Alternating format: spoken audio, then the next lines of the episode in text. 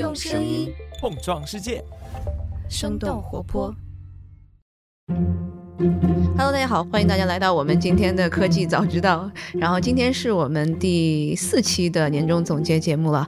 呃，那我们今天来聊一个不太一样的话题。那最近其实像是贝莱德集团呐、J.P. 摩根呐、摩根斯坦利等等这些海外的投资机构都发布了他们对2024年的投资市场的分析预测。那我发现有两个点啊，我觉得值得大家关注的。第一个就是他们觉得2024年还是一个科技股极度利好的一年，也有华尔街分析师认为这个 Magnificent Seven 就是七个头部的科技公司，他们可能还会有百分之二十的这样的一个增长。然后另外就是对海外市场，特别是新兴市场的投资，可能是一个好的年份。那这两天股市也是特别牵动我们的心弦了。那我们今天就来看一看，来总结一下这个海外的二级市场二零二三年经历了一些什么，然后我们再来看一看新的一年在投资市场上我们有没有什么新的机会。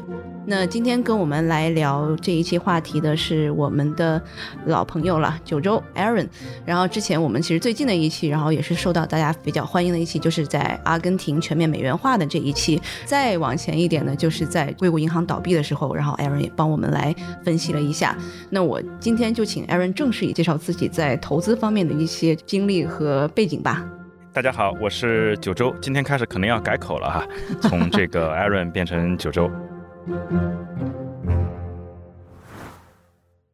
我的这个个人的职业生涯呢，其实是从这个海外投资开始的。呃，当时是在国内最早的一批这个以 QD 基金为主的出海人的这个群体中，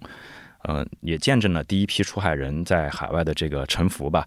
啊，当然后来我又回归到了 A 股，在 A 股市场沉浮了那么多年之后呢，到了去年的下半年开始，呃，我们还是决定要重新睁眼看世界了啊，因为海外发生的变化，尤其是这两年。呃，这个变化的速度之快是超乎我们想象的，所以我们意识到，从机会和风险的这两个角度呢，我们都值得重新再去把海外做一个更深入的探讨。嗯，其实二零二三年啊，就几次的这个美联储的加息，我们当然当时候也分析了，然后是不是那个硅谷银行的倒闭能够导致整个美国的银行系统的这个崩盘，但是实际上是没有的。整体来看，去年其实是 S M P 这个上涨了百分之二十五，纳斯达克其实上涨了百分之四十三。那其中我们分析来看啊，主要是科技股的这样的一个加持。那我们之前其实比较熟悉的这个 FAN，然后这五家公司呢，大家也是比较耳熟能详了，就是 Facebook、Amazon、App、Apple Netflix 和 Google。那这几家公司其实一直认为的是整个美国的这个科技股市，然后最头部的几家公司。但 FAN 这样子的一个描述啊，到去年已经被改变了，然后变成了这个叫做 Magnificent Seven。然后 Magnificent Seven 其实是从一个呃美国银行的分析师，然后他最先开始提出的这样的一个概念的。那其实中间是换了一些公司，然后又加了两个公司。之前呢是 Netflix 一直的表现不太佳，然后就被剔除出去了，多加了两个公司，一个是 NVIDIA，然后一个是 Tesla。我记得那个 Magnificent Seven 其实是二零一六年的翻拍的一部西部片。对对，这个得跟大家先说一下，因为这个好像有点绕口啊。我让那个 ChatGPT 帮我翻一下，他帮我翻译成了这个辉煌的七这个七家科技公司，我觉得也很绕口。对，但是如果是这个电影的，它的中文名字叫做《豪勇七蛟龙》，我觉得更加土了。其实它更早了，应该是一九六零年的一部最老的电影，嗯然后在二零一六年又被翻拍了一部西部片。其实讲的就是有那么七个人为了保卫一个小镇跟一个恶棍做斗争，他们组成了一个七人的小队。但这七个人特别有趣，这七个人里面他要么就是恶棍，要么就是赌徒，对吧？还有杀人犯。这跟嗯我们讲的这个 Magnificent Seven 这七个全球龙头公司还是有一定的差异的。对，但是基本上我如果看一些现在的这个美国这个财经新闻的话，大家其实就是经常会出现这个 Magnificent Seven 这样的一个 term 来代表这七家公司。那这几家公司它占 S M P 五百的大概，如果我们是从去年十一月份的数据来看的话，能占到了百分之三三十。这几家头部的公司啊，一直是在这个主导了美国的科技股市，甚至是整个股市的整体的这样的一个增长。在二零二三年，英伟达 NVIDIA 的股票增长了大概有百分之两百三十九，是这个涨幅最快的、最高的，当然是得益于整个 AI 的这个行业的爆发了。然后 Meta 股票上涨了百分之一百九十四，接下来就是 Tesla 增长了百分之一百零二，谷歌增长了百分之五十八，微软增长了百分之五十七，苹果也是增长了百分之四十八。所以啊，这些数字就能够看出来，其实去年整体啊这些公司因为 AI、因为 ChatGPT 的出现，极大的促进了这些公司的增长。其实我可以给一个全景性的数字哈，就是刚才大家提到的这个标普五百上涨是百分之二十四，那 Magnificent Seven 已经占了标普五百总市值的比重啊，接近百分之三十。所以，如果我们把这个 Magnificent Seven 这七只股票单独提出来看的话，去年的上涨幅度有百分之七十六。如果我们踢掉这七只，那剩下的四百九十三只的这个上涨幅度呢，只有百分之十四。嗯，所以这其实也说明了去年的美股市场是一个高度偏离的市场，它的这个上涨是由极少极少的这七只主力股票为主啊拉动的一个涨幅。嗯，那我们大概跟大家先梳理一下这几个公司都做了一些什么事情吧。呃，那首先可能是说到 NVIDIA，大家可能毋庸置疑了，他们的这个芯片基本上是所有的 AI 公司他们的底层的基础建设，H 一百 A 一百，然后一度的缺货。另外的，他们其实也发布了他们这个 Omniverse，就是这个一个人工智能的驱动平台，然后他们可以让开发人员创建各种各样的应用程序和虚拟世界的模拟，包括他们其实也投资了非常多的一些生态的在 AI 方面领域开发的一些小的创业公司。对，我记得马斯克去年说了一句话，特别有意思。他说，好像现在每个人和他们的狗都在买 GPU。对，因为他就是一个军火商，军火库里面的武器都是他卖的，所以他是最大的这个受益方，但是涨幅也是最亮眼的。那其实去年微软的整个的关注度也非常高啊，因为他投资了这个 OpenAI 嘛，所以他的这个办公室三件套的 Office 融入了整个 AI 的驱动，说不定能带来新的一轮的这个办公 AI 系统的革命性的变化。然后包括它这个 Azure 的人工智能平台，然后这个 GitHub Copilot，他们其实也在做像马斯克一样的这种脑机接口的公司，叫做 Project Brain Wave。所以啊，其实微软真的是一度超越苹果，成为市值最高的这样的一个公司，大家也非常的不意外了。嗯，对。然后特斯拉做的也非常的有意思啊，马斯克要另建一个自己的这个 AI 公司，叫 XAI。当然，这个跟特斯拉可能没有什么关系，但是特斯拉本身做的这个人形机器人是非常超预期的。别人还在讨论大模型，还在讨论底层的东西的时候，这个特斯拉已经把它做成了实实在在的应用了。对，然后包括可能是他自己这个应用领域的，像这个特斯拉那个 Dojo 的这个人工智能芯片，然后他们也是会不断的在自己的这个 Autopilot 领域啊，或者 Self Driving 领域，然后持续的在发力吧。但是剩下几家公司好像就跟。我们聊的很多的大模型就稍微远了一点点，除了 Google，其他几家 远一点。对，虽然我感觉谷歌跟这个 OpenAI 的对阵当中，他们有点败下阵来，但是我觉得今年可能会态势会有些不太一样，因为我最近很明显的感觉到谷歌的大模型 Bard 要比 ChatGPT 最近好用了。我不知道最近是不是因为《纽约时报》对 OpenAI 的这个诉讼，就是我在搜索最新的一些报道或者引用一些数据的时候，然后 ChatGPT 总是告诉我你去。其他的平台去看一些新的文章吧，对我就觉得这个对我来说可能就是很大的一个不适应。我现在在想，是不是我把我每个月的二十刀的这样的一个订阅费用，把它就直接退掉了啊？我觉得 Bart 最近其实表现还是不错的。所以你看，这就是 Magnificent Seven，虽然打包在一起，觉得好像都是受益于这个科技浪潮，但如果你细细拆分一下的话，也不是完全都是在这个 AI 或者大模型的这个基础上导致他们有这么大的涨幅的。那其实呢，这个 Magnificent Seven 就是这七家公司呢，它并不是完全就代表了整个美国市场的呃一个变化。我们会很笼统的说，是这个国家的股市表现好，那个表现差。但是其实我们看到的股票指数啊，它只是一类资产的统称，它们的结构是有千差万别的。而且有的国家呢，它的指数是被少数的股票高度影响的，比如我们刚才提到的标普五百去年的上涨。你剔除掉这七只股票，那剩下的四百九十三只股票只有百分之十四左右的涨幅，所以你可以看到美股也变成了一个，对吧？高度被少数股票所左右的一个市场。我们现在讲到的这些表现，包括我们接下来可能会引用到的一些国家的股票市场的表现呢，它只是一个侧面，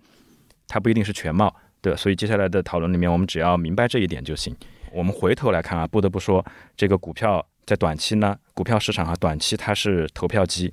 然后在长期它是称重器，那过去一年的这一次短期投票，呃，这个投票还是非常的有效率的，因为他投的不仅仅是美国的公司，他投的其实是全世界在某个领域里面最领先的这几家公司选了出来。他们不仅是这一轮 AI 浪潮的受益者，他们还是各自领域的佼佼者。你说在他们各自的领域，你把这七家分开来看，他们都没有明显的比他们更强大，或者正在变得比他们更强大的竞争对手。是的，哎，那这个是在去年独有的吗？然后在之前，在那个 FANG 的时代，是不是也是差不多的这样子的情况呢？我觉得以前美股市场没有这么被少数股票给高度的裹挟过。如果你一定要说有呢，那大概是在什么时候呢？呃，如果我们去看啊，就是美股市场上标普五百最大的七家公司占整体标普五百总市值的这个比重，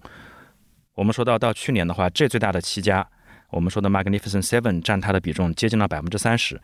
那在历史上呢，到八十年代啊，这个比重是到过百分之二十四、二十五。然后在两千年互联网泡沫的时候，最大的这七家公司也占到过整个标普五百市值超过百分之二十二。但是到了去年啊，接近百分之三十的这个比重是历史上我们没有看到过的。那是不是也是因为他们的估值还是有一些这种虚高的地方？因为其实是在二一年嘛，然后是有一轮的这个在 SaaS 领域的公司，它其实都是非常非常的虚高。第二年的时候，其实是很多公司不仅仅是腰斩啊，甚至斩的都不剩什么了。那这一波 AI 的浪潮，我们到底虚了多少？然后是不是虚高？你看虚高这个东西，它要么是横向对比，要么是纵向对比。对吧？如果我们横向对比，我们拿什么比呢？拿这七家公司跟剩下的四百九十三家比。去年底的时候，我们去看它往前预期，就是我们叫 forward PE，就是往前预期一年的这个 PE，呃，它大概是在十七倍、十八倍左右。就剩下的四百九十三，那么我们选出来这个七侠客 Magnificent Seven，他们的去年底的 forward PE 大概是二十七倍，所以中间确实有一个比较大的这个差距。但是这个大的差距呢，历史上一直都存在。因为最龙头的七家公司，它不管是从它的市场的这个地位，从它的盈利能力，从未来增长潜力，它肯定都比剩下的四百九十多家的大部分公司要强，所以理论上它就是应该有一定的估值溢价，这个倒不是有什么问题。那么我们看完横向，我们来看这个，如果它自己跟自己比呢？呃，这七家公司它的 PE 大概就是十八倍，到了去年底变到了二十七倍，所以这中间是有一个非常明显的估值的提升。但是呢，这个估值的提升，你也不能说它就已经进入到了泡沫化，因为作为一个中国投资人，我们来看到二十七倍的 forward PE 的时候，你依旧不会觉得贵，这是为什么呢？因为回过头来看我们的资本市场，那二十七倍 PE 简直就跟这个地上要捡钱一样的这个便宜的感觉了，这个就不能横向对比了，没法横向对比。但是确实呢，他们有一波估值提升，这个提升没有我们想象的那么泡沫化。因为现在这七家公司啊，其实这个碰巧都是一个国家的。那我不知道这样子的一个现象在别的国家是不是有出现过？嗯，我觉得其实是有一个科技浪潮的外溢的。呃，去年我们不仅仅是看到美国的股市表现好，我们去看一下台湾地区的这个股市，比如说台湾加权指数，它去年的涨幅也有接近百分之二十七，就这个比较明显的一种科技浪潮的外溢。为什么呢？因为台湾的加权指数里面占比最大的是台积电。就它整个指数的结构里面，底层资产台积电占了百分之三十，你可以理解为台湾的这个股票指数基本上会被台积电一家的涨跌给左右。那台积电去年啊，在台湾市场上涨了百分之三十五，当然还有其他的这个半导体产业链在台湾的整个股市的占比也是比较大的。所以你看，它是一个科技浪潮的外溢。你不仅是看到美国跟 AI 跟科技相关的股票表现得很好，我们提炼出了 Magnificent Seven。而且这种科技浪潮的外溢也溢出到了其他跟科技啊、半导体啊关联度比较高的市场。我觉得有代表性的就是台湾市场。那台积电做什么？大家应该都知道，做这个芯片的下游代工，尤其是英伟达的很多的高阶的 AI 芯片，都是台积电来做代工和封装。所以英伟达都如此的受益了，它是一个军火商。那台积电就是军火商下面的小军火商。那其实我看到，好像在去年的日本市场，应该也是由于半导体行业的这样子的一个爆发式的增长，所以很多在他们的在供应链体系里面的一些细分的公司也是有所上涨的。嗯，对，你说的是这个现象是对的，但是跟日本指数的上涨没有关系啊，没有关系。我觉得这是一个可能是大家的一个相对存在误解的地方吧，因为我们现在聊到日本啊，你说去年日本股市这么优异的表现，如果笼统的讲外部的原因，那当然跟欧美国家做全球供应链，尤其是科技供应链的一个战略转移有关系。然后日本确实哈，历史上它在半导体行业的上游是占有非常明显的优势地位的。但是日本股市的涨跟刚才我们讲的这些外部因素没有直接的关系。为什么呢？我们一开篇就说到了每个国家的股票指数，它都是有不同的构成的，它代表的是一类资产，而不是全貌。那日经指数它的构成里面，我们来看一下啊，最大的一块是什么？最大的一块是可选消费，消费占了日经指数百分之二十二，然后剩下的是工业占百分之二十，还有信息技术这一块可能跟半导体关联度大一点，只占百分之十七。所以在这个指数的构成里面，其实消费、工业这两块加起来是能够左右日经指数涨跌的。而且消费里面最大的那家公司叫什么呢？一说大家都知道，迅销就是优衣库的母公司，优衣库对。它占了整个日经指数百分之十的比重。哇，天哪！一家公司，一家公司，呃，你说它大呢？呃，其实占比不算特别高啊，跟台积电占台湾指数百分之三十比起来，它不算高。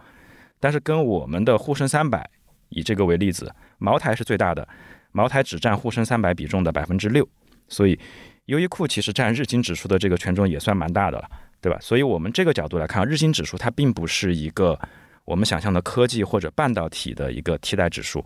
那它的上涨，并不是反映了这个科技行业里面日本受到了多大的外溢，其实更多的还是日本内因。因为你想想，它的消费变得好，消费股票上涨，工业股票上涨，背后肯定是因为它自己经济结构和内生的增长动能在发生变化。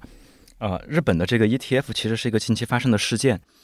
主要是因为在中国上市的日本的日经 ETF 啊，它的溢价过高。那为什么溢价过高呢？肯定就是因为短期去买的人太多了。呃，在这个地方我们不去详细解释什么叫溢价过高，就简单的理解就是这套房子它现在就值一百万，你非得要拿一百二十万拍在桌上去买它，这个就是你多付的钱。那日经指数在一月十六号的这个交易日里面，它的溢价一度高达百分之二十，就意味着我们作为大陆的投资人啊，我买了 A 股交易的日经 ETF，我其实。要等日本的指数再涨百分之二十之后，我才能够回本，或者说，我基金的购买的价格才和这个基金本身的价值相等。这背后反映的其实是大家突然对于海外的股票资产产生了浓厚的兴趣，然后导致了一种群体跟风行为。然后不管价格的高低都冲进去买，这其实是一个风险信号。当然，我们在这个地方不去详细的分析为什么是风险。如果感兴趣的话，我们可以在 show notes 里面附一些这个解释性的文章。好的，到时候我们把这篇文章放在我们的这个 show note 里面。对，它可能就是近期的关注度太高了。嗯，溢价百分之二十，能不能帮我们说一下是一个什么样的概念？是它这个在过去的这样的一个增长上面是涨了多久才涨到百分之二十？哦，那你可以这样想一下哈，二零二三年日经指数涨了百分之二十八。去年表现非常好，而且已经创了三十年的新高了。它这个时候再涨不到百分之十，就能够回到一九八九年十二月三十一号泡沫前的那个历史最高点了。天哪，天哪！所以这样子大家还往里进。但是呢，这个问题我们不能去判断它到底现在是贵了、便宜了，还是能不能继续涨，这是预测。但是给大家分享一个有意思的观察呢，就是日经指数不是去年才开始涨的，它其实从二零一二年下半年开始呢，就进入了持续的上升通道。不是说去年突然夸一下日本的股市大涨，二零一二年，二零一二年，大家想象一下，从二零一二年开始，日经指数它先创下了十年新高，然后创下了二十年新高，接着在去年创下了三十年新高，然后终于此时此刻我们看到了，我们关注到了，嗯，但是它已经铺垫了过去你看十几年的涨幅了，所以这个时候我们再来极其热烈的去这个发现新大陆一样的兴奋，是不是有一点点晚？明白，因为我们刚刚讲到是迅销是他们这个一个增长的动力，然后占整个的日经指数的百分之十。然后你讲其他有一些消费和工业，我不知道这两个领域其实是有哪一些公司或者哪些行业在呃 drive 它的增长。嗯，其实日本的这个指数啊，如果日经指数看前十大的话，啊，它的前十大占比只有百分之三十八，接近百分之四十，所以它还蛮分散的，并不是有那么少数几只股票就能够决定啊有前十大占比超过百分之七十的股市。但是日本不是这样的，所以你看它有迅销，然后在剩下的前十大里面呢，有很多像东京电子啊、软银 表现比较差的哈，软银，然后还有这个大金工业啊、新月化学啊、发那科，对吧？做机器人的，所以你会发现它的这个指数的构成里面比较权重的股票呢，很多是跟消费啊、跟精密制造、跟半导体、跟工业、先进制造这些相关的，当然还有一些跟这个精细化工，它跟我们的传统化工还不一样，它是精细化工相关的公司。所以日经指数是一个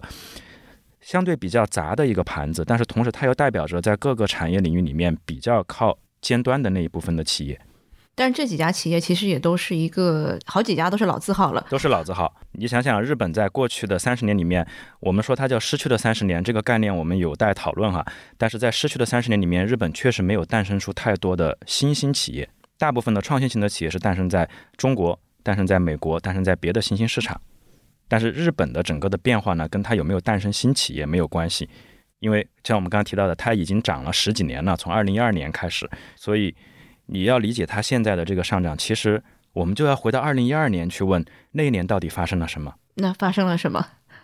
我 感觉你好像托呀，大概。不是，已经说到这儿了吗？感觉不问就不对了。那一年，安倍经济学首先提了出来，就是二零二二年被刺杀身亡的那个安倍，他是在二零一二年的时候提出了安倍经济学。其实那是日本最近十年股市复苏的开端。他当时讲的安倍经济学三支箭，但是我们简简化一下，核心就是讲的是日本要大规模的量化宽松，然后要更积极的财政政策，同时呢，把百分之二设定为通胀目标。这里面大规模的量化宽松是非常恐怖的，它叫做无限量量化宽松，这比美联储做无限量要早太多太多了。我们过去老在教科书上说日本失去三十年是因为陷入了流动性陷阱，结果在安倍经济学看来呢，这个流动性陷阱不是因为货币发多了。而是因为货币没发够，所以他们还要再大规模的无限量的进行量化宽松，这导致了一个后面一个什么样的政策呢？就是日本央行直接进入股市，开始买股票了。这在全球历史上，尤其是在成熟国家是比较少见的，就是央行直接进入股市买 ETF 基金，你也可以理解为就相当于直接买股票。所以日本央行在很长一段时间里面啊，成为了日本股市最大的净买入方。但这样做的风险是什么呢？这样做在日本当时的情况下面。要实现的目标是想要有通胀，想要让资本市场、经济各方面都实现价格的上涨。那风险呢？当然就是最后，如果你不能成功的实现经济复苏，那央行就变成了这个股市最大的持有方了。你的接盘方是谁呢？对吧？你央行总会有退出的一天，就像美联储做量化宽松也会有退出的一天。那所以后面的这十年，他们就一直在量化宽松，它有没有像美联储这样在加息，然后再不断的去控制这个市场呢？日本的央行和日本的政府一直在尝试把他们国家的物价给提高，利率目标也要逐步提高。我认为日本的变化更多是在内因。我们看内因的话，其实去年有两个非常明显的改善。第一个是它的工资涨了，第二个是通胀也起来了。我们先看工资涨，日本有一个很有意思的事儿哈，就是在每年春天的时候呢，那个大型的日本企业他们会跟日本的劳工协会进行一次工资的谈判，然后这个有一个专有名词叫春斗。就是在春天进行斗争 我觉得这个名词也很有意思，太搞笑了。OK，这个所谓的春斗哈，是从上个世纪五十年代就开始了，呃，就是日本的工人要求提高自己的薪资待遇。那在后面日本经济泡沫破灭之后呢，春斗一直就不再是以提高工资为主要导向，而是以提高这个福利、改善工作条件等等其他的方面。然后在去年的这个春斗里面啊，日本的大型企业同意了百分之三点九的涨薪。这个是创下了三十年历史以来最高的涨薪水平，然后还有一些更夸张的新闻，但这个新闻的真实性呢，我觉得有待核实。比如说我们刚才说到的优衣库的母公司迅销，它是在去年三月份的时候涨薪打头阵的公司，它给优衣库国内八千多名的员工啊都正式的涨工资了，而且涨幅还不小。然后后来这个涨薪呢就变成了多米诺骨牌，在制造业啊、餐饮业啊、金融业啊都开始蔓延。所以这是去年你看到在很长时间大家工资都没有变的情况下呢，日本企业开始出现涨薪，这是当年安倍经济学很想实现的一点，就是一定要让老百姓的收入增长，收入不增长，他们永远会在一个通缩的社会里面挣扎。然后我们再看第二点，刚才我们提到的通胀开始有起色了，其实通胀已经达到了过去好多年的一个高点了，去年阶段性的哈季度的通胀是超过了百分之四的，那这个百分之四是个什么概念呢？就从日本八九年泡沫破灭之后。我们后面的几十年里面几乎都没看到过通胀超过百分之四。诶，你刚才讲其他的目标是百分之二，就在 N 倍。对，所以日本的通胀已经在比较长的时间里面哈，超过了日本央行制定的通胀目标了。也就是说，他们认为自己或多或少已经走出了我们所谓的通缩社会啊。经过了三十年、二十年的通缩，日本终于看到了工资的上涨，终于看到了物价的上涨。也就是在这个时候啊，你看两大内因都发生了变化，在这个时候多加一个外因，美国开始跟日本合作去建立新的供应链机制，然后我们就看到了巴菲特的名人效应出来了。去年四五月份的时候，巴菲特宣布他大举的增持日本的股票，因为有内因的这么一个垫底，再加上巴菲特名人效应、美国全球战略转移这两个外因的一下点火，这把火就燃起来了。这就是我们在去年为什么如此关注日本的主要原因。但是还是回过头来说，它已经涨了十几年了，从二零一二年开始就已经在发生变化。嗯，所以日本市场还有什么值得我们需要关注的吗？我觉得日本市场在半导体行业确实哈，尤其关键材料和设备领域呢，它几乎是具有垄断优势的。但是呢，这个跟我们去投资日本股市或者在日本找投资机会的关联度并不是那么高。因为如果我们是以日经指数作为一个投资标的的话，还是回到刚才我们说的，它的主要结构就是。对吧？消费、工业，然后加上一些信息技术啊、金融啊这一类，呃，所以我们更多的关注的还是日本本身它经济内生在发生的一些变化，比如它的通胀是不是真的就真的就回来了啊？因为我们看到到去年底的时候呢，通胀率是有下滑的，日本央行的这个货币政策是不是达到了想要的效果？日本的经济是不是进入了新的这个新一轮的增长期？这都是要打问号，我们要一边走一边看。当然，日本股市肯定跑在了所有的基本面的前面。这个也不奇怪，所有国家的股市理论上都应该跑在它的基本面前面。所以，其实刚刚也谈到了，这个风险点还是在我们不太确定他们的国家内部的通胀能不能持续。然后，虽然说可能是在一些半导体的供应链这块能够有一些长期的合作的，可以有一些可以展望的这个角度，但是不确定性也还是有的。对，这些不叫风险点，这些只是不确定性。然后，我不认为有人能够很好的预测它，我们自己也不能很好的预测。呃，但是呢，它的风险点其实是在于现在过热，尤其是在国内通过我们的 A 股交易的 ETF 去投资日本的情况下，这么大的溢价其实是交易过热了，这是最大的风险点。那我们再看看别的市场，有没有这个跟日本一样，也同时在去年很火热的市场？那还是不得不说哈，蛮多的。日本如果它从外因的角度来讲，是受到全球产业链。战略转移的一个受益方。那如果从这个角度切入的话，我们还能找到两个市场表现也蛮不错的，那就是印度和墨西哥。对，这两个也是典型的全球产业链战略转移的受益方。印度的 Sensex 指数去年涨了百分之二十，当然最近很多自媒体都在炒作说它二十年的这个累计涨幅超过二十倍，这说明它也是一个长期上涨的市场。然后还有墨西哥的 BMV 指数去年是十七、十八的一个涨幅。那这两个市场主要他们支撑的这个产业也是制造业吗？就是代工这一块吗？还是有其他的一些这个新兴企业产业？对，如果说日本的这个产业链转移更多是偏向了半导体或者科技行业高精尖的部分，那么印度和墨西哥啊，可能更多是偏向于对中国一些传统制造业和精密制造产业的替代。他们其实是中国的一个替代品。我们先看印度，我觉得这个很有趣。我觉得刚入行的时候呢，我们那个时候最响亮的口号叫做“金砖五国”，我不知道大家还会不会有印象啊？有有，Brick 对，Bricks 对，加了一个 S，那这是哪几个国家呢？就是巴西、俄罗斯、中国、呃印度，然后那个 S 是南非。对，你看人家南非都不在我们的这个想象空间里面呢。到今天呢，还剩下两个字母表现还不错。哎，非常遗憾，真的，沧海桑田变幻莫测，还剩两个市场表现不错，印度是其中一个。然后你有没有发现，印度和墨西哥其实都是在地理位置上离我们很远的地方，或者说我们的经济覆盖力量不是特别好能够覆盖到的范围上，它跟东南亚还不一样。你就这样说，假设哈，比如说全球供应链都放在了中国，或者放在了中国香港，放在了中国台湾，那么这个地缘风险是绑在一起的，因为都太近了。你说哪怕你放在东南亚。对于我们来讲，中国的这个经济力量的覆盖范围，其他力量的覆盖范围都能达到，但是有这么两个国家呢，其实是隔得很远的。所以从全球供应链安全的角度来讲，他们在某些产业上是中国的替代品，是被扶持的重点。所以如果我们去看印度，印度的话，它的我们用它的孟买的 Sensex 三十指数来做代表，这个指数就超有意思了。呃，中国把它翻译成叫做印度敏感指数，我也不知道是怎么翻译的，我我估计它是对什么特别敏感，所以才一路上涨。它叫做 Sensex 三十，你就理解了，它只有三十只。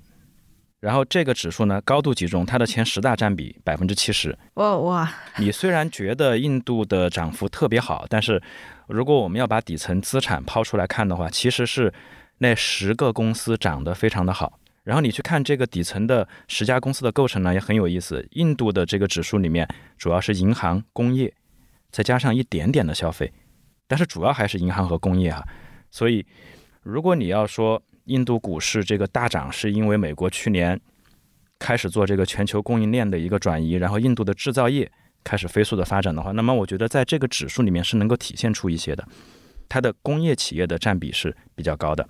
然后再加上一些银行金融，这也是给工业企业制造业做配套的。对，所以我觉得跟日本一样，所有国家的这个股市的变化，它一定是外因加内因，而且内因一定是占主导的。那么我们刚才提的外因，比如说美国跟印度建立的这个叫做印太经济框架供应链协议，这是二零二三年，这是外因，它最大的目标就是减少对某些国家的供应链依赖，把关键的产品的制造转移到这些成员国上，而且印度是其中最最大的一个转移地。但是我觉得可能印度股市的真正的上涨，包括这么持续时间的上涨，跟它自己的内因关系应该更大一点，而不是简单的说去年美国的供应链转移。它就变好了。它其实过去一直很好。它在过去十年也是这几个头部的，是银行、工业和消费占主导位置吗？呃，Sensex 指数的构成会发生变化，它会有调进调出，但是呢，总体的这个结构上面不会有太大的变化，就是工业加上金融加上一些这个消费。嗯，那它整个那不一样的地方在哪里？就是比如说是去年和之前的前十年，还是其实？只有这一个外因导致了他们今年的这个市场的这个向好。我觉得这个外因是导致去年市场爆发式的向好，投资人爆发式的涌入，情绪爆发式的高昂的一个诱导因素。但是它解释不了印度过去十年或者超过十年的时间，它的资本市场都是一路上涨的。呃，我说个题外话，呃，我大学的时候修过印度经济，然后当时的这个期末论文呢，我写的是叫为什么印度人的幸福感如此之强。因为我零七年去印度找了一个带薪的实习，在那儿待了一个月，我的感受非常的深刻。这主要是想说明什么呢？印度人民的自我预期是无比的良好。比如呢？嗯，比如当时我老遇到有人问我一个问题啊，而且还是路人甲，他说：“你们，哎，听说你们中国的上海很发达，而且我还听说再过十年上海就要赶上孟买了。”当时我就站在孟买街头，看着那个。不是那么好的这个基建，然后看到路边贴着的这个诺基亚功能手机的广告，然后又没有网络，我就在想这个是不是说反了？但是话说回来，就是印度人民对未来的预期、对自我的感觉，他们的信心是非常好的。股市这个东西一定是不仅要有基本面的好，也要有信心上、有预期上的好，它才能够持续的好。嗯，那我们就拉回来一下哈，为什么印度过去这么多年都很好？一方面，它自己的这个预期很好，同时呢，一定是建立在它自己的底子的基础还不错的这么一个底子之上。然后万事俱备，只欠东风。去年的这个东风，就是我们讲到了一些外部因素，东风一吹，投资人的热情就点燃了。但是我们还是要回过头来看一下印度的底子是什么。其实很多地方它跟中国两千年前后的一些指标都很像。我们说一下优势的方面，比如说人口结构非常的优秀。而且印度很快啊，在这一年就可能会超过我们，成为世界第一大人口国了。同时，它的劳动力的占比是非常高的，然后价格又低廉，人均 GDP 比我们低很多，然后城镇化快速的进入，所以这个过程里面呢，你会看到印度的制造业的 PMI 一直都是在扩张区，它跟我们在过去一段时间里面努力的想把制造业 PMI 抬回扩张区的这种感受是有很大差异的。然后你就会看到印度的外资是不断的涌入。欧美资金的扶持非常的厉害，那在政策上呢，印度的政策没有摇摆，至少从这一次选举大家预期的结果来看，因为今年也是印度的大选年，目的可能还会继续执政，所以大家对政策的延续的稳定性是有一定的信心的。那他们就是铁了心的要振兴制造业。我们看新兴市场，不要看他们在说什么，只看他们在做什么，因为新兴市场的某些宣传的变动幅度会非常的大。那你看疫情之后，印度政府出台的。这个生产挂钩激励计划、国家物流政策、特别激励计划，对吧？都是一系列的补贴，真金白银的在往外抛。当然，这个是后视镜啊。但是一句话总结印度的这个底子，就是印度具备成为下一个世界工厂的基础。有了这个底子，去年发生的全球供应链转移的这些外部因素，就把他的热情给点燃了。嗯。我从另外一个角度再说一下整个大家对印度市场的一个利好的观察吧。然后我是看到了这样的一个数据，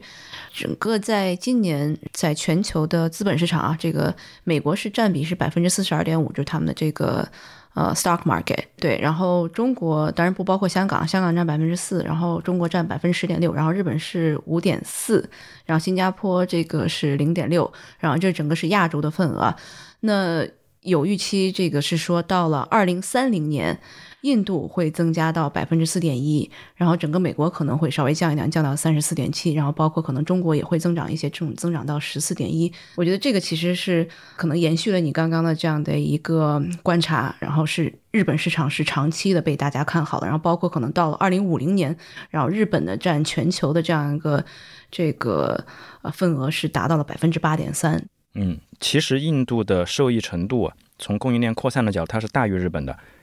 从二零一七年到二零二二年，印度占美国的进口份额是上升了零点六个百分点，它这个是高于什么墨西哥啊、韩国啊这些新兴市场国家和成熟国家，它其实是美国供应链扩散最主要的受益国。对，就是钱往那儿去了。明白，嗯。说个小故事给印度做一个收尾啊，很多很多年前，中国有一个私募教父叫做赵丹阳，他的基金公司叫赤子之心，他的成名作是在零八年清仓了 A 股。然后他就出海了，投资印度，很有意思。他当时认为二十一世纪是中国和印度的世纪，所以他也是最早的一批出海而且投印度的人。但是呢，在二零一一年的时候，他就在印度市场上折戟了，那当年亏损接近百分之三十。一方面是因为印度本币的贬值，然后另一方面呢，在公司投资上面踩了一些坑，呃，因为印度的公司治理不是那么的优秀。他显然被印度伤透了心了，所以后来清仓了印度，又回到国内来投资 A 股。所以你看他的判断没有错，时间未到。对，在他清仓之后，二零我们刚才讲的二零一二年之后，印度市场开启了十多年的大牛市。所以你看，投资海外真的不容易啊！我只想把这个放在这儿，不是说我们今天看到了这些市场的火热，我们就认为它是像捡到了钱的机会出现了一样。也曾经有无数的人在这些机会上面是吃过惨痛的教训的。那我们再来说一下我们刚刚讲的另外一个墨西哥。对对对，墨西哥，嗯，这个跟印度其实也有异曲同工之妙，都是美国在全球供应链的一个扩散的受益方。但是墨西哥稍微有点区别在于呢，它在供应链的这个扩散过程中，它是一个近岸市场。而印度你可以理解为跟中国一样，印度、中国我们都叫做离岸市场，在供应链上面啊，呃，那么墨西哥如果你去看它的国家的股票指数，我们用这个 BMV 指数作为代表的话，呃，二零一四年之后很长一段时间表现是比较平淡的，呃，有涨有跌，总体略有上涨，但是到了二三年的时候呢，它一鼓作气突破了新高，这个时候就很有意思了，你去看看它有些什么股票呢？这个 BMV 指数它只有三十六只股票，所以它比刚才我们聊到了。其他的这个市场的这个指数构成啊，都更加的集中，它的前十大权重股占了百分之七十，所以你可以说墨西哥的这个股票指数表现如此之优异，基本上就是前十大权重股决定的了。如果你非得要说再多一点的话，那就是这个国家的前三十多只股票决定的。所以它是否能代表墨西哥整个国民经济的全貌，我打一个问号。但是呢，我们依旧可以用它作为我们去了解这个国家的一个切入口。因为毕竟你做投资，你只能投资这个东西。然后后来我去看它的权重股的时候呢，有一个很有意思的地方，它这个权重股里面，其实墨西哥的市场指数消费品占比是最大的，其次才是金融和上游能源资源。然后这个消费品里面呢，前十大有三家消费公司，这三家消费公司你翻来看一下，都有美国的影子。我跟你说，第一家是什么？第一家是沃尔玛墨西哥。哦哦哦，原来是沃尔玛，是不是美国公司？嗯。第二家叫芬萨，它是可口可乐在墨西哥的分销商，又是美国的东西。第三家也很有意思，不一定叫美国的。第三家是冰宝，它的面包我很喜欢吃，在国内超市很多地方都买得到。冰宝的蛋糕非常的好卖，所以你看它的前十大里面，那些三家消费公司占比都挺大的，呃，都有。美国的影子，或者说它是以北美为基地的一个全球化的公司。然后我再说一下墨西哥市场还有两个特点，这两个特点呢，可能大家会觉得比较惊讶一点啊。第一，墨西哥交易所上面一半的市值是被大概四到五个家族给分割掉了，就这么四五个家族基本上啊，决定了墨西哥交易所上面一半公司，不叫一半公司，一半交易市值的公司的这个命运。然后第二呢？墨西哥是一个长期没有或者很少有 IPO 融资的地方。嗯，这这这个是怎么说呀？这是你可能没有想到。你翻开最近的四年，你来看一下，墨西哥交易所有的年份只有一到两个 IPO，有的年份就是零。所以没有 IPO 抽血，那就只有一些存量的玩家在墨西哥股市里面玩。那这意味着什么呢？这意味着只要有增量资金，它对整个墨西哥股市的拉动作用就会非常的明显。这跟我们的市场差异太大了。这个二零二三年的时候，中国的上交所加深交所，我们的 IPO 融资金额是全世界第一的。虽然大家可能觉得我们的行情不好啊，但是这方面我们是全球第一，远远超过了纽交所、纳斯达克，远远超过了，更不用说墨西哥这样就是零 IPO 的地方。但这个说明了很大一个问题啊，就是这个国家完全没什么创新啊。我可能不一定会很认同你说的这个观点。OK，嗯，因为它是一个一句老话，离天堂太远，离美国太近。大家都这句话在是美美股上市了吗。对，这句话不同的阶段说，它会有不同的指向。那么在现在这个阶段呢，它可能是正面的指向。它有很多创新型的公司或者做得好的公司，它会更倾向于去美国上市，因为毕竟也就隔了那么一堵川普建的墙，然后能够接触到更广泛的海外投资人，能够拿到更好的估值，就是何乐而不为了。当然，墨交所也希望啊吸引更多的公司去墨西哥上市，但是墨交所本身对于股权融资的这个吸引力是不足的，它更多的融资是发生在债券上，债务融资这块做的还不错。但是对于股市来讲啊，墨西哥市场的这个特点就非常非常鲜明了。我觉得墨西哥这个才应该叫做敏感指数，它比印度那个要敏感。那这个是不是它的稳定性就会比较低，然后来一个大的资金就很容易把他们就玩坏了？呃，历史上看，墨西哥本来也不是一个特别热门的股票市场的投资圣地，所以它的股市历史呢，它波动并没有那么大。一个是因为它的股票指数的构成公司很少，又没有太多的新增血液，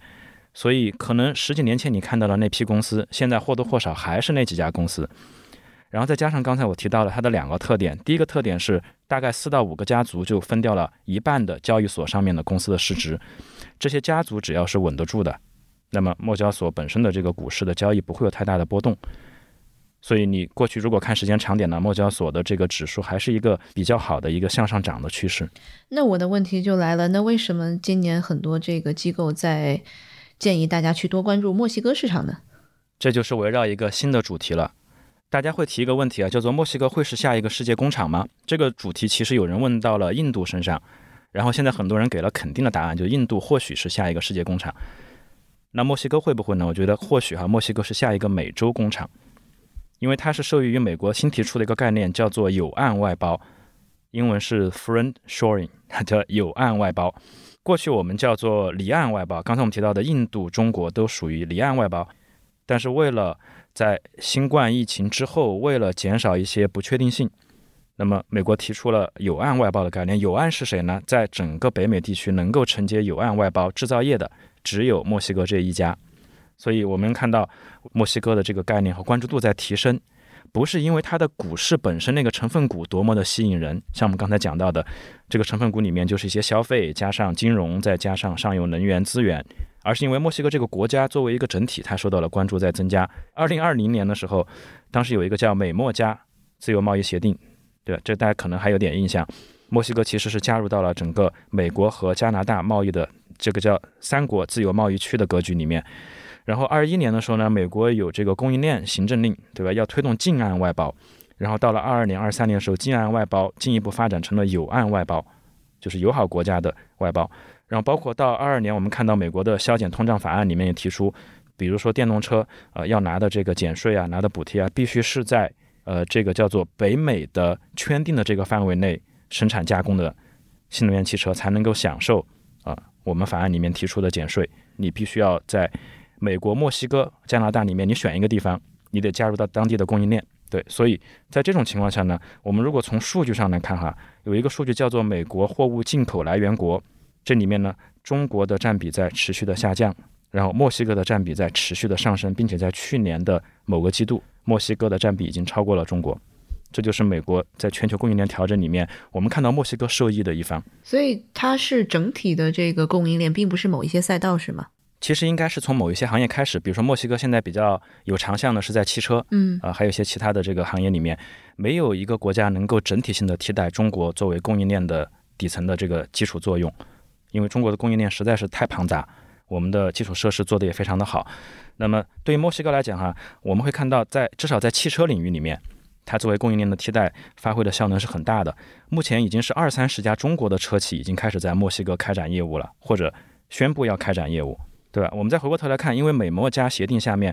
对于墨西哥政府来讲哈，除了对于原产地有要求以外，它没有对这个企业的资金来源啊、品牌归属啊、股东到底是哪个国家的呀，没有这些要求。所以在这个基础上呢，其实中国是中资企业是可以进入到墨西哥去参与到整个北美供应链体系的重构的，对吧？所以你看哪个地方有机会，哪个地方就有我们中国的企业家。但这次稍微有点不同的呢，是我们是在别人的地盘上玩游戏了，所以这个规则和后面要改规则都是由别人来定的。嗯，但也是我们中国企业全球化的一部分吧。因为我记得，其实应该在一九年的时候，我们做第一季到海外去，就有采访过一些创业者，他们就在美国做生意，但是他不得不把自己的供应链全部调整到墨西哥去。可能一七一八年的这个中美脱钩，然后这个呃贸易战这样的一个时间节点下面，所以可能在那个时候，就很多企业已经开始在打好他们的这个基础了。你记不记得一七一八年，一八年贸易战之后啊，美国最早做供应链转移的方向是越南，就是越南这两年它其实没有达到预期的效果，所以当有岸外包的概念提出来之后，墨西哥替代了越南，成为美国供应链外溢的这么一个受益方。你当时是中国的企业跑到越南去建厂，然后现在我们又跑到墨西哥去了。下面再讲一讲越南。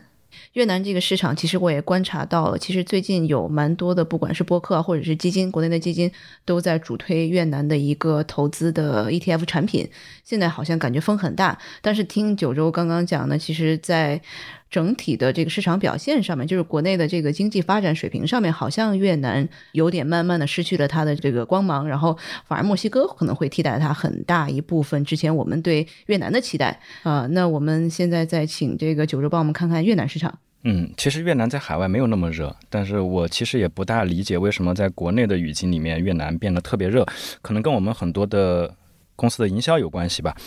所以不好意思，先给大家抛个冷水哈。越南去年如果是看胡志明指数的话，是涨了百分之十二，看你怎么对比啊，还是有涨幅。但是大家知不知道，二零二二年越南是全球表现最差的市场之一，也就是再往前一年，二零二二年越南胡志明指数下跌了百分之三十三。非常的惨烈。在这里呢，我想让大家再去识别一个概念。我们讲呢，很多的国家属于发达市场，然后还有一些叫新兴市场，比如说中国、印度、墨西哥，这个叫新兴市场。当你提到越南的时候，越南在划分上是不属于新兴市场的。嗯，这个再怎么说呢？在 MSCI 的这个全球投资市场的划分中，越南属于前沿市场，这个叫做 Frontier Market，它不是 Emerging Market。那我这个前沿市场跟 emerging market 它的一个最大的区别是在什么地方？最大的区别在于它的风险比新兴市场要更高。OK，它的治理结构、它的这个金融政策、它的货币稳定性等等啊，都会比新兴市场的风险更大。我跟你说一下前沿市场包括哪些？我们刚才提到的越南，然后还有什么呢？孟加拉、斯里兰卡、肯尼亚、尼日利亚、毛里求斯，就这一些。我们叫做前沿市场啊，越南是属于前沿市场。如果大家不确定或者说怀疑我讲的这个真实性的话，大家都知道去越南旅游你要带美元，或者你要带一张银联的信用卡或者储值卡。在中国国内的大部分，别说国内，就是在哪怕是在香港的大部分银行，你都换不到越南盾的，因为越南盾作为一个国家的主权货币，它不是一个通行的货币。就光是这一点，你就应该知道，越南作为一个投资地，它是具备前沿市场的投资风险的。一个相对金融比较稳定的国家，通行的国家，它的货币一定是通行的，一定是你能够在银行换到的。嗯，那所以说，它即使是前沿市场，不代表它没有投资可行性。当然有，比如说我们国内就有这个已经在交易的 QD 的越南的基金。当然比较期待将来会不会出现一些这个越南胡志明指数这一类基金哈。但是越南呢，它毕竟是上一轮在美国的全球供应链转移里面的受益国，对吧？一八年之后，越南变得特别火热。但是如果你仔细去看的话，越南经过了一八、一九、二零、二一，对吧？这几年的快速的上涨之后，到了二二年，胡志明指数就开始出现崩盘式的下跌。到了二三年呢，这个元气其实没有太好的恢复过来。这就说明越南本身是应该有内忧外患的。能能再帮我们这个具体的举例子？这个内忧外患可能是有什么因素吗？呃，我举一个身边的例子啊，大家有没有印象？就是身边的朋友，尤其是北京、上海地区的朋友，在过去有那么一段时间啊，是疯狂的去越南买房。我在北京我是听过这个组建越南买房团的，因为他们的房市涨得很快，是吗？这个房市涨得很快，在二二年的时候呢，越南是经历了股市和房市的双杀。那它当时发生了什么呢？我想，这个二零二二年的时候，越南经历了一轮。金融严监管和强烈的反腐，嗯，同时这个反腐推进到了房地产市场上，因为它过去那几年房房地产的上涨实在是太快了，也积累了很高的泡沫，嗯，所以在那一年呢，越南的房地产是经历了一轮非常严格的监管。然后这个反腐，你知道，到了后面连锁反应，在二零二三年，就是去年年初的时候，越南的主席阮福春是辞职了的。然后在去年呢，还有大前年二二年、二三年，我们看到越南面临的一个比较严峻的局势就是。一个是它的股票市场，二二年的调整幅度非常之大，房地产市场是在持续下跌，尤其到去年啊，越南的房地产泡沫已经是很明确的在破裂的过程中了。而且如果你去看一下房价，二一年之前越南的房地产炒作真的是有过之而无不及的。OK，我们讲到了它面临的这么一个局面，严监管、反腐，再加上房地产泡沫的破灭，我们再来看一下为什么这跟越南股市相关。呃，我们不能笼统的说它这个不好，那个遇到问题，所以股市就不好。我们要看一下越南为代表的胡志明指数到底是个什么样的资产。它的行业权重里面占前两大的分别是房地产和金融，房地产占比接近三成，金融占比超过百分之二十五。所以房地产加金融基本上决定了越南胡志明指数的涨跌。如果你去看它这个上市的前十大市值的这个公司，都是以金融和房地产为主，而且金融呢，它主要是以商业银行。呃，而且是以这个国有的为主，所以越南在金融领域的反腐，在房地产市场上遇到的泡沫问题，一定会非常直观的反映到它的股市上，因为它的底层资产就是这样的。我们去想象一个完全不同的场景，比如说是美国纳斯达克的这种指数构成啊，里面都是信息科技、人工智能 AI，那它的整个的对房地产市场的反应是不会那么强烈的。对，所以这是越南胡志明指数作为一个底层资产面临的问题。那么正是因为它面临着这样的内忧，同时在外患是什么呢？外患是过去在这么多年的尝试过程中啊，它没有成为一个像墨西哥那样被美国真正扶持起来的供应链的替代品，所以越南的外资在最近的一年两年它是有流出的迹象的。那这个时候我做一个小小的总结哈，这个比喻可能不恰当，但是它可以作为一个思考的角度，就是印度和墨西哥它某种意义上是我们的替代，越南某种意义上是。我们走过路径的重演，你看，你知道越南其实在过去呢有两点跟我们比较类似的地方。第一，它是逐步在开放金融市场，吸引海外投资，然后开始放宽这个海外投资人持股比例的限制，大量的这个境外的资金呢也涌入了越南，涌入了越南的股市。啊，当然这两年它又流出，也会给越南股市造成很大的困扰。然后第二呢，就是越南其实也是一个做了改革开放的国家。只不过在他的语境里面，他们叫做革新开放，他们是从一九八六年开始的，比我们晚一些。那它的改革范畴也包括了经济、文化、政治。对，当然，同样它的国家机器叫做四驾马车啊，这个我们就不聊了。感兴趣的同学可以自己搜一下越南四驾马车什么意思，体制上稍微有一些差异。所以它很多的这个影子或者很多的侧面，我们去观察的话，其实是会让你联想到我们自己的。但是，但是因为越南的这个区位，它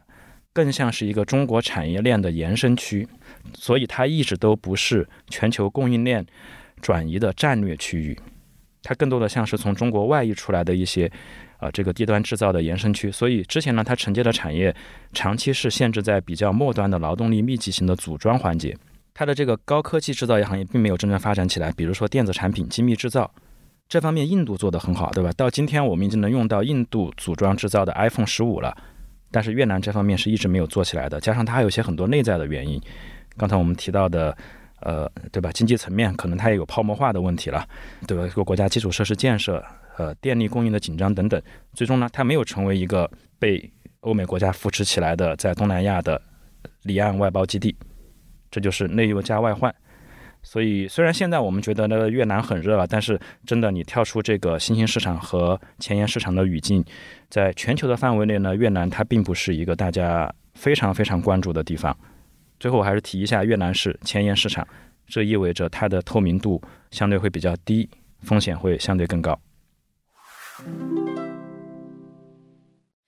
我们刚刚就说到了这个前沿市场和新兴市场。那我知道你其实一入行，一开始做投资的时候，主要做的是俄罗斯市场。我们也刚刚也讲过了，它一开始是 BRICS 的这个比较好的一个市场之一。那我觉得可能之前踩过的一些坑，可能我们今天再看有没有一些什么值得借鉴的一些地方，或者是。能不能帮我们讲一下你们当时是是怎么样去做这个市场的一个调研和决策的？嗯，这个市场其实是蛮变化，应该是最大的一个市场吧，因为曾经作为金砖五国的主力之一，然后呢，也是欧美投资人也非常关注的一个市场。你要知道，欧美投资人在俄罗斯市场的交易量一度占到了它本地交易量的百分之四十五十，但是到今天呢，你会发现，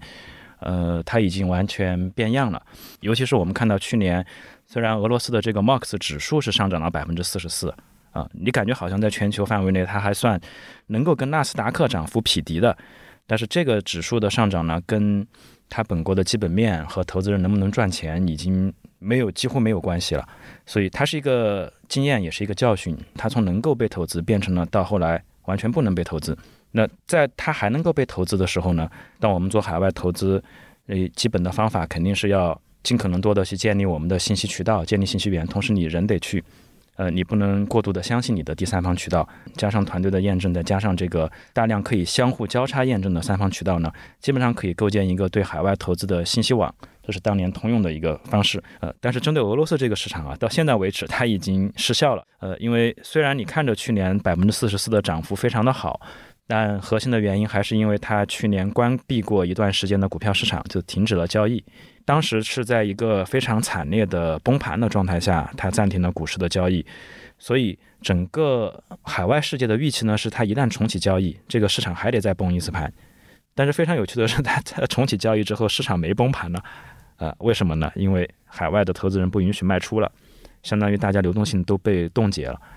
呃，到后来又修正了一下这个法案，变成了友好国家的投资人是可以买卖的，但是非友好国家投资人依旧不能啊卖出战略性的。上市公司的股票，对于一个投资人来讲，这个市场是已经完全没法再进行投资了。那它的这个涨呢，也是一个虚无的涨，因为当你丧失了流动性价值之后，你就是涨百分之四百，它也没有意义了。明白，明白。那如果是在在之前，我记得你好像也写过一篇公众号，是也是在一四年的时候，其实也是因为这个俄乌战争，是吗？对，一四年的时候是我们叫做俄乌冲突，那个时候还没有演化成全面战争。但是呢，一四年的这个俄乌冲突下面，俄罗斯其实做的还是蛮好的。呃，你会发现它的市场虽然从一四年、一五年有这么一次大跌，但是从一五年底触底之后啊，它是一路涨到了二零二零年。呃，它完全没有错过整个新兴市场上涨最快的这么几年。呃，但是当年的情况和目前的情况还是有天壤之别的，因为当年并没有有陷入到一个全面战争的这个泥潭之中。而且那个时候打的其实也是代理人战争，就是你是没有看到俄罗斯的部队直接上前线的啊，所以到今天的这个情况是完全不一样的了。嗯，就俄罗斯跟新兴市场比起来啊，它我估计现在已经不算新兴市场了，甚至可能前沿市场也不一定能够算得上了，它的风险呃远高于这个前沿市场的很多国家。嗯，所以你之前自己其实在俄罗斯市场上踩的坑是什么？我们可以笼统的讲，就是在海外市场投资呢。你最容易踩的一个坑就是，我得给大家形容一下，就是海外投资是个什么感觉。呃，海外投资就跟异地恋一样，就不知道他在干嘛。但是你又不可能每天飞过去看一看，对不对？这其实是一个很大的信息隔离墙，竖在了我们和海外之间。那么对于绝大部分情况下呢，海外市场的信息来源更多是通过今天我们叫做互联网了，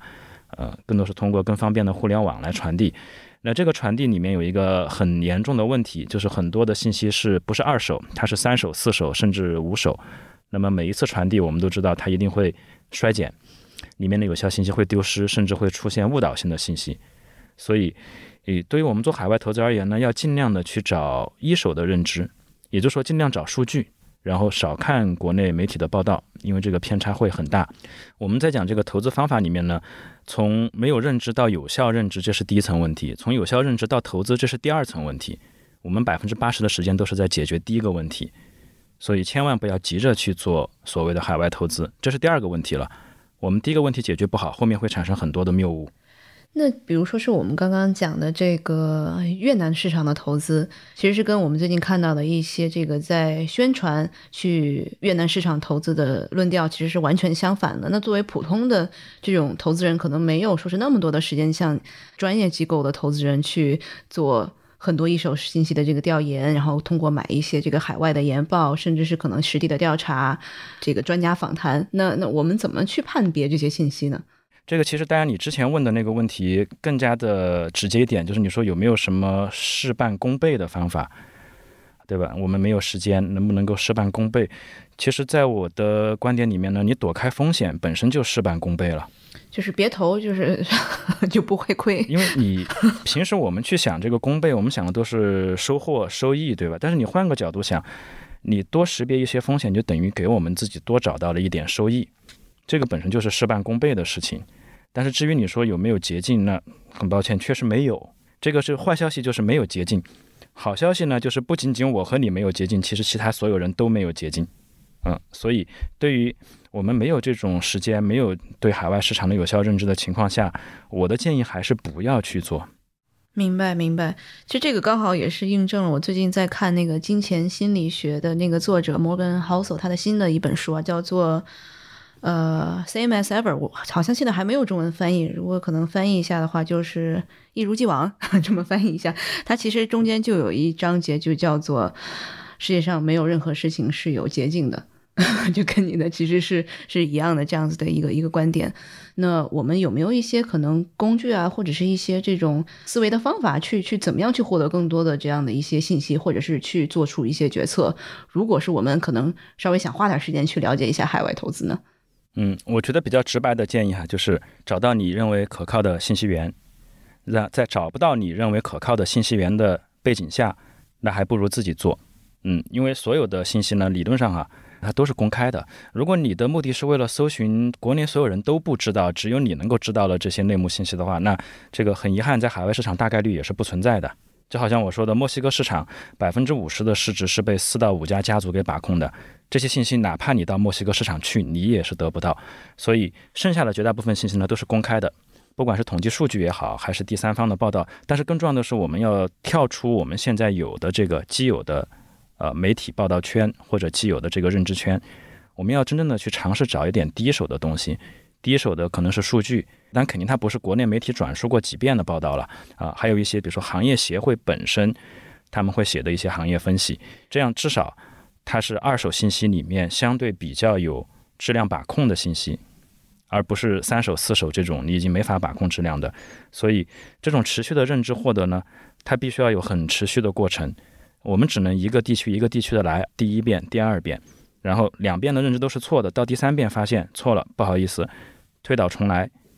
那不怕嘛？这年头推倒重来的事情已经不少了，哪还在乎这一遍两遍呢？这个没没有什么好的方法，只能日拱一卒。我们现在想做的很多事情呢，我认为哈，为了下半年我们能做，那上半年我们就开始做认知准备吧，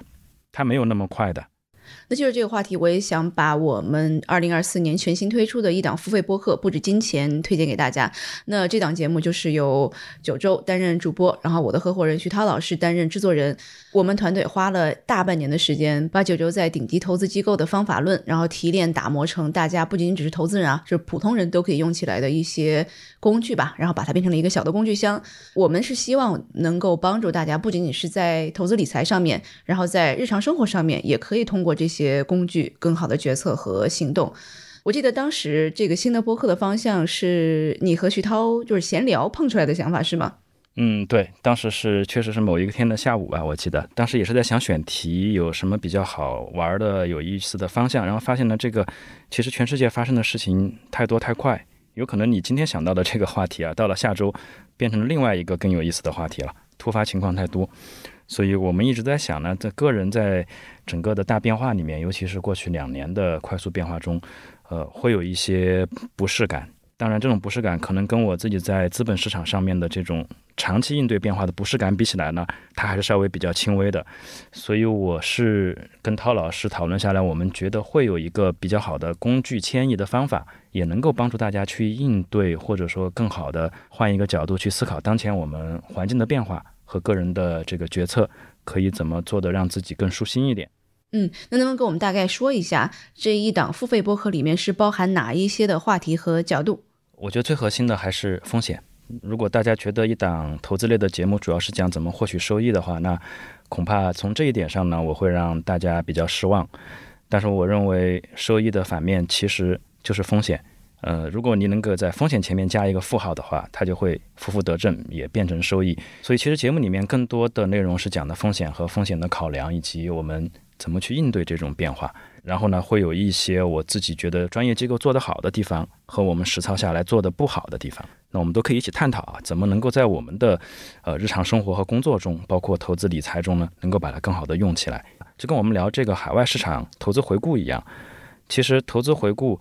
你看起来聊的是每个市场它涨得有多好，表现有多好，听起来都像是随手可得的一个收益，但其实在这个事情的。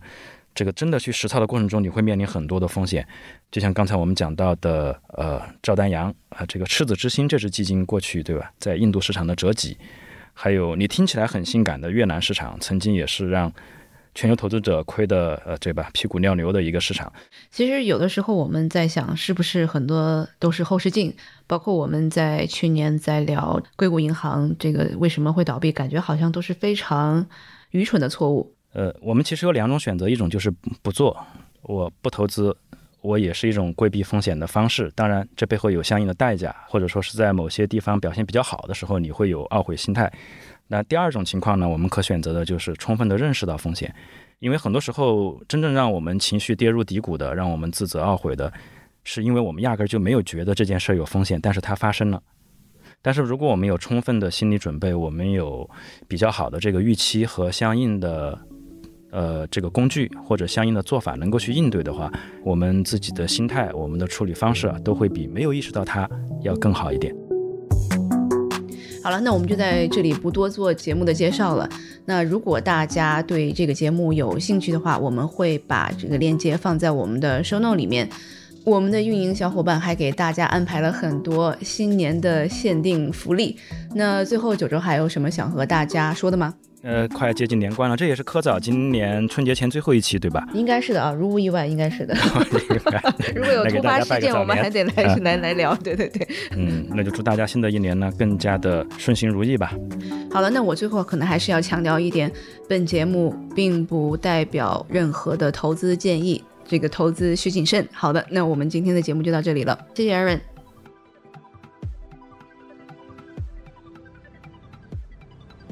这期 What's Next 科技早知道就到这里了。听完之后，如果你有任何的想法，欢迎在评论区里面给我们留言，我们每一条都会认真的看。如果你喜欢我们的节目，请记得给我们五星或者好评，分享给更多的朋友，也会对我们非常有帮助。你也可以单独写邮件给我，邮箱地址是听 t i n g at 声点 f m，我都会一一回复。那同时，公众号和微博也可以搜索“生动活泼”，声是声音的声。节目相关的更多信息会在公众号里出现，微博和公众号都会有不定期的福利给到大家。如果你想要跟我们更加紧密的讨论和分享，或者是想要认识和你一样有求知欲的新朋友，可以加入我们的微信群。进入听众群的方法是在公众号文章中扫码添加，或者是公众号后台回复“科技早知道”即可获取邀请码。期待你的加入，我们下期见。